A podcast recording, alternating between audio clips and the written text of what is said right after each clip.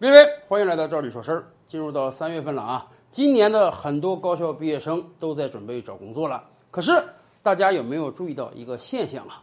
有很多企业因为疫情原因啊，可能今年都不招工了。但是有一种企业，那几乎是全年的，什么时候你看人家都在招工。这种企业就是餐饮行业。经常性的，我们到城市的各个街区去吃饭的时候，都会看到。甭管是很红火的大餐馆，还是很不起眼的小餐馆，人家都会挂出一个招聘通知。有的时候，我们细看这个招聘通知，感觉到，哎，给的钱还行啊。比如说，店长啊给八千，服务员、传菜员给个四千呀、五千呀，甚至加上各种什么满勤奖啊、瓶盖奖啊，拿到六千都是有可能的。哎，这个数字，说实话，在很多地方不算是低工资了。毕竟总理都讲过，我国还有六亿人口啊，每个月的收入还不到一千块钱呢。很多大学毕业生的起薪，如果你不在一线城市，不在重点产业的话，可能也就那么三四千块钱人民币而已。餐馆服务员动辄能赚到五六千，怎么餐馆还这么着急要招员工？难道很多人连这点收入都看不上吗？不是的。细究下来啊，餐饮业这个所谓高工资啊，还真赶不上一些坐办公室的白领。为什么这么讲？我们跟大家简单分析一下啊。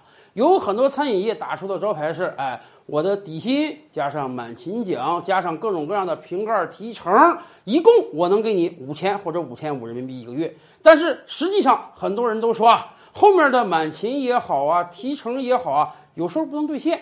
很多时候，等你真正去找这个工作的时候，哎，人家餐饮业老板会告诉你，我这个底薪可能就四千、四千五啊，你这个钱是肯定能拿得到的。那些提成也好，满勤也好，你得做得非常好才能拿到。基础底薪本来就不高，更关键的是，餐饮业付出的劳动啊，那远非一般办公室白领可比。一般正常的办公室工作，好歹咱们现在很多企业都守法了啊。我们是给大家周休两天的，我们基本上是朝九晚五，每天工作八小时，每周工作四十小时的。如果加班了，对不起，你要给员工结算加班费。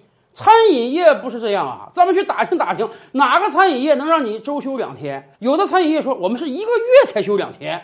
有的餐饮业说：“哎，我们比较不错啊，我们是一个礼拜能让你休一天，但是没有一个餐饮业能让你一周休两天的。工作时间也长啊。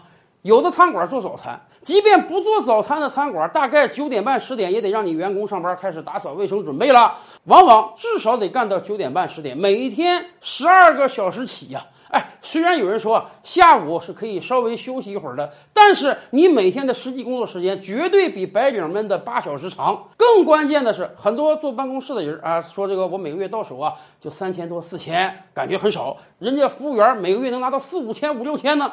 可大家不要忘了，你到手那三四千之后啊。单位是给你交社保的，什么五险一金啊，所得税给你扣完之后，你是实打实拿到的钱。而餐饮业那动辄四五千的底薪呢，什么其他待遇都没有，几乎没有餐馆会给自己的员工交纳五险一金。所以真正算下来啊，你到手那个三四千，比人家那个五六千可能还要多呀。还有一点，对于年轻人来讲，餐饮业是个青春饭啊，几乎没有什么晋升空间。你从个办公室小白领啊，你如果有能力的话，你可有可能干到公司大总裁。没听说哪个服务员干着干着把老板挤走，自己变成这个餐馆老板的。所以呀，貌似高薪的餐饮业，年轻人们是不愿意去的。餐馆只能常年招聘呢。